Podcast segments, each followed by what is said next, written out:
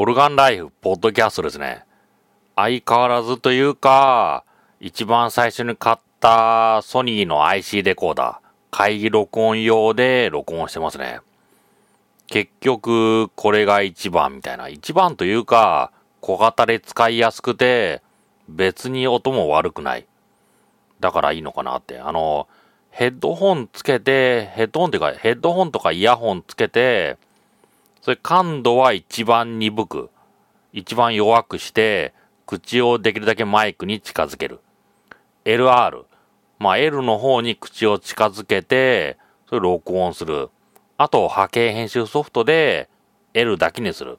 モノラルにすれば大丈夫ですね。これだけでできちゃう。もう問題ないんじゃないですかね。できちゃうわけですから。あの、いろいろ機材沼ってあるじゃないですか。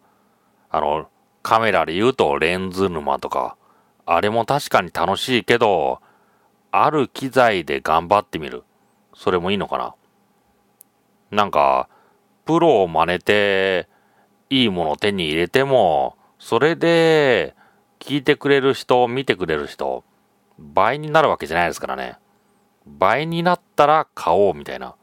倍にするから買おうじゃなくて、今の機材で倍になったらいい機材買おうという、そういう感じでいいのかなと思いました。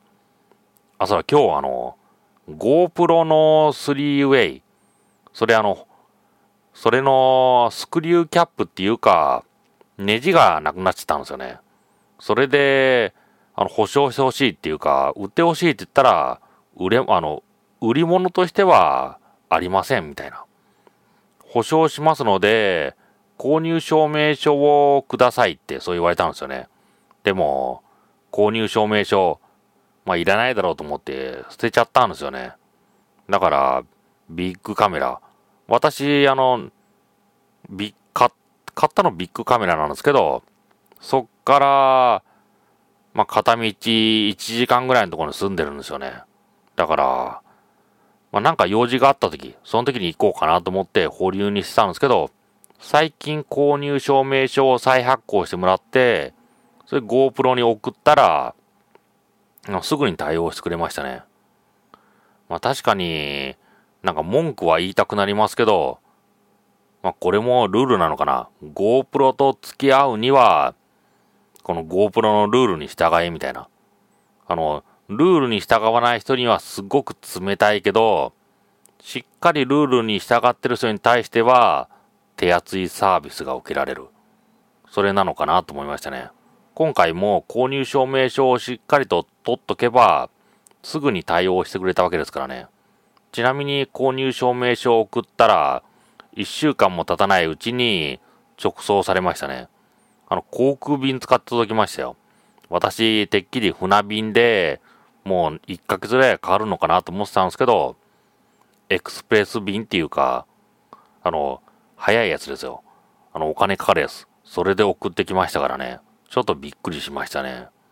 だから、GoPro、あの、私はどうなのかなと思うんだけど、しっかりとルールに従えば、対応は、対応は手厚いのかなと思いましたね。まあ、これが海外のやりたかやり方かな。あの、メンバーシップに入ってる人に対しては、すごく手厚い。でも、メンバーシップに入ってない人には冷たいよ、みたいな。それが垣間見れたって感じですね。あとあの、GoPro、まあ、物はいいものですので、買う場合、下手に、あの、中古品とか買うより、正規店で新品買って、それそこの保証書をしっかりもらった方がいいですね。保証書がない限り対応できない。そういうメーカーみたいですね。だから、GoPro を買う人、ぜひ気をつけてください。あの、購入証明書、レシート、絶対に捨てないでください。全部箱の中に入れといてください。それとアクセサリー類も、すべて、その購入証明書、レシートをそのアクセサリーの箱の中に入れとくのがいいですね。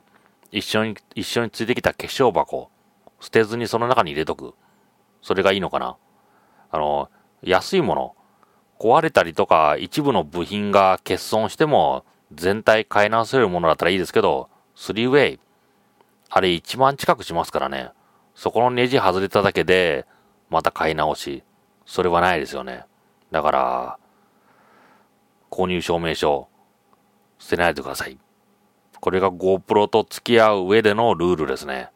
ということで、音声だけポッドキャスト、安い IC デコーダーで十分できる。そういう話でした。